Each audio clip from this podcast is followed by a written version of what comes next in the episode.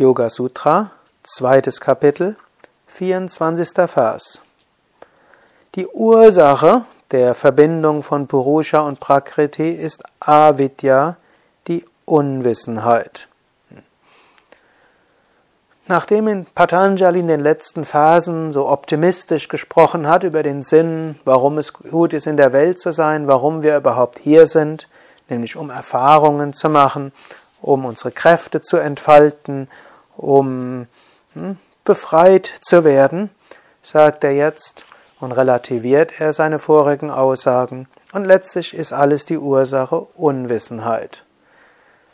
Das ist auch etwas Interessantes. Um Erfahrungen in der relativen Welt machen zu können, müssen wir vergessen, dass wir eins mit dem Unendlichen sind, dass wir dieses unendliche Bewusstsein sind. Und wenn wir aus dieser Relativität herauskommen wollen, dann gilt es, Avidya zu überwinden. Um Avidya überwinden zu können, ist es auch wichtig, erstmal wichtige Erfahrungen in der Welt gemacht zu haben. Bhoga.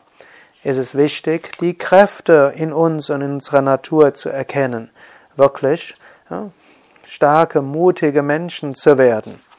Und dann können wir, nachdem wir so spielerisch die Aufgaben dieser Inkarnation bewältigt haben oder angegangen sind, kraftvoll unser Leben gestaltet haben, dann gilt es, daran nicht verhaftet zu sein, über die Unwissenheit der Identifikation hinauszuwachsen, zu erkennen, ich bin das unsterbliche Selbst, ich bin der Atman.